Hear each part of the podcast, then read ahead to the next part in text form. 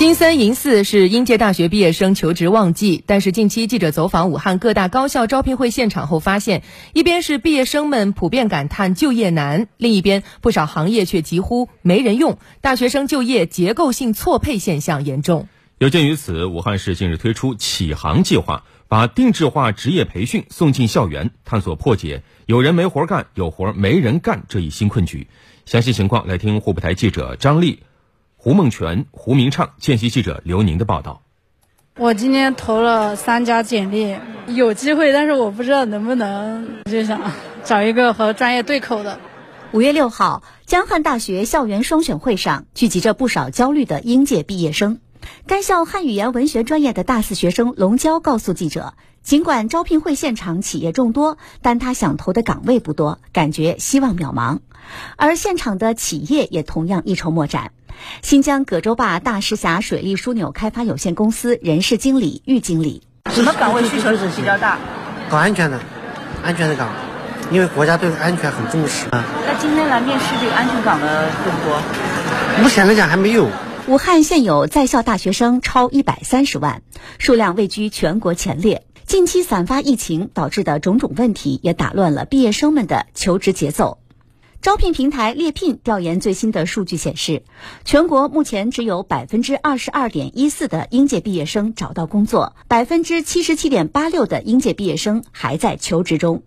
从表面看，高校毕业生数量快速增长引起了岗位的供需矛盾，实际上就业结构性矛盾严峻程度更甚。武汉市人才服务中心主任熊军认为。就业呢存在着就业结构性的差异，一方面呢，大量的企业啊招不到合适的人才，另一方面呢，大量人才找不到合适的岗位啊，我觉得这在全国的各大城市都是一个普遍存在的问题。对武汉来说呢，这个问题也同等程度的存在。猎聘智库研究员胡丹分析。产业转型升级，创造高端岗位的速度远低于高校毕业生的增速，区域性发展不平衡，高校专业设置的刚性与专业转换成本较高，高校毕业生主观意识和社会传统思想与客观实际的不适应等，都是结构性错配发生的原因。超七成的一个应届生选择企业时，他的一个更看重稳定性，然后近四成他应届生首选国企。政府机构、事业单位，其实这样大型企业在供需过程中，它并没有释放出呃很多的它的一个求职机会。我们的一些中小型企业还是占据了我们吸纳就业的一个八成以上的数量嘛。第二点呢，其实就是现阶段还是有很多的学生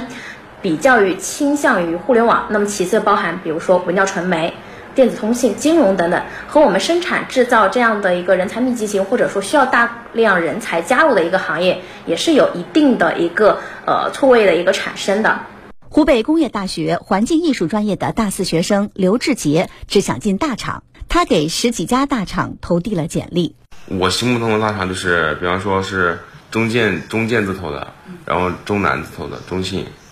还有武汉市政。去中小厂，你可以直接去，但是这资金就不想去啊。武汉电器行业龙头企业盛隆电器集团有限公司拥有二十二个子公司和工厂，一个研究所，每年广泛招聘，但仍存在大量的岗位缺口。在盛隆电器集团公司董事长谢元德看来，这是年轻人就业观念没有跟随市场变化导致的。毕业全是当干部的，大学生的话就不可能出来哈。在制造业里面去当工人，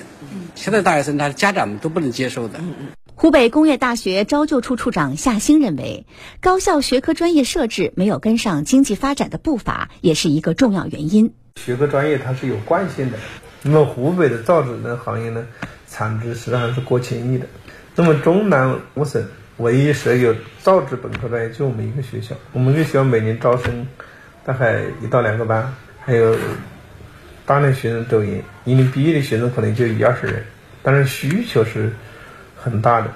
为解决就业结构性错配问题，二零二二年，武汉市推出“学子流汗启航计划”，把定制化职业培训送进校园，把企业和学生相互了解、对接的端口前置到毕业季之前，着力解决学科教育与产业需求不配套、毕业生对职业认知不全面等问题。启航计划具体落实方式是由政府牵头搭建平台，企业提供匹配岗位能力的培养模式及实操化的场景。高校按需设置专业，组织学生参与平台岗位培训。该项计划牵头实施部门武汉市人才服务中心主任熊军介绍说：“我们是一种啊共享的模式，是大量的高校对应大量的企业啊，政府起到一个穿针引线的和一个统筹服务的这样一个。”只能，最终的呈现的啊是大学生来选课啊，大学生选完课以后，在线下的高校或者线下的呃企业去学习和实践。目前，武汉市已向东风、华为、小米等头部企业发出邀约，将企业和武汉高校对接起来，形成稳固的匹配机制。武汉一些高校也提出按需设置专业。五月五号，武汉大学官网发布招生信息，面向今年高考考生，武汉大学将新增大数据管理与应用、智能制造工程、储能科学与工程等六个就业前景广阔的热门专业。谈到启航计划未来的目标，熊军表示，未来理想的就业是招聘过程前置，将招聘季变成到岗就业季，逐年逐年的要把啊。就业难的学生，把不就业的学生推到我们的就业岗位，我们通过十万、十五万、二十万、三十万啊这个目标，校园招聘成为过去式。就是一说到就业问题啊，有这样一种现象，就是有一些年轻人呢，他确实向往公务员、事业编制，或者说像白领一样坐办公室，对于进工厂、对于一线技工岗位有一些抵触情绪。所以，呃，社会上呢就会讨论说，是不是年轻人觉得这些岗位辛苦不体面呢？哪怕是实际上我们已经看到，现在很多的技工岗位，它在收入上已经远超行政岗，但是很多的年轻人呢还是不愿意去。嗯，所以年轻人现在热衷于讨论上岸啊，还有一些观点认为是质疑，说现在是不是年轻人奋斗精神减弱了？怀疑是不是年轻人对奋斗的认知出现了问题？认为现在年轻人起点高了，觉得好像他们吃苦耐劳的精神不如老一辈了，真的是这样吗？事实上，奋斗不挑起点，也不需要何种背景，它和成功之间主要的联系还是在于你怎么来定位自己。说通俗一点，就是你到底想要什么。有一句经典的话叫做：“成功不在于你所处的位置，而在于你面朝的方向。”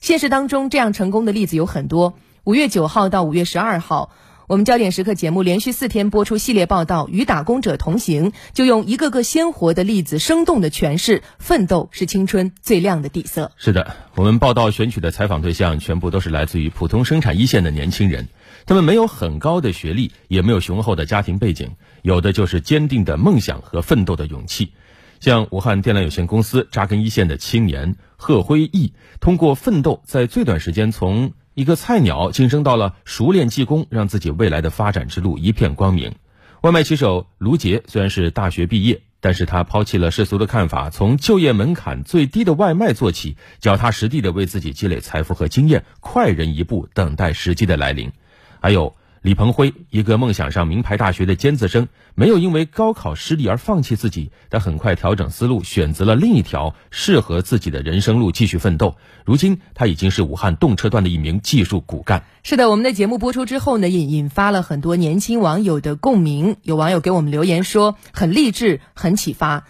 自己去年高考失利，一直很迷茫，意志消沉，干什么都没有兴趣，总觉得现在社会上只有名牌大学的文凭才是实现人生价值的敲门砖。看来这种想法确实应该丢弃了。还有网友留言说，对于年轻人来讲，起点低也许并非坏事，但凡有梦想加持，奋斗的小宇宙爆发的就会更强烈一些。说的都非常好啊。嗯，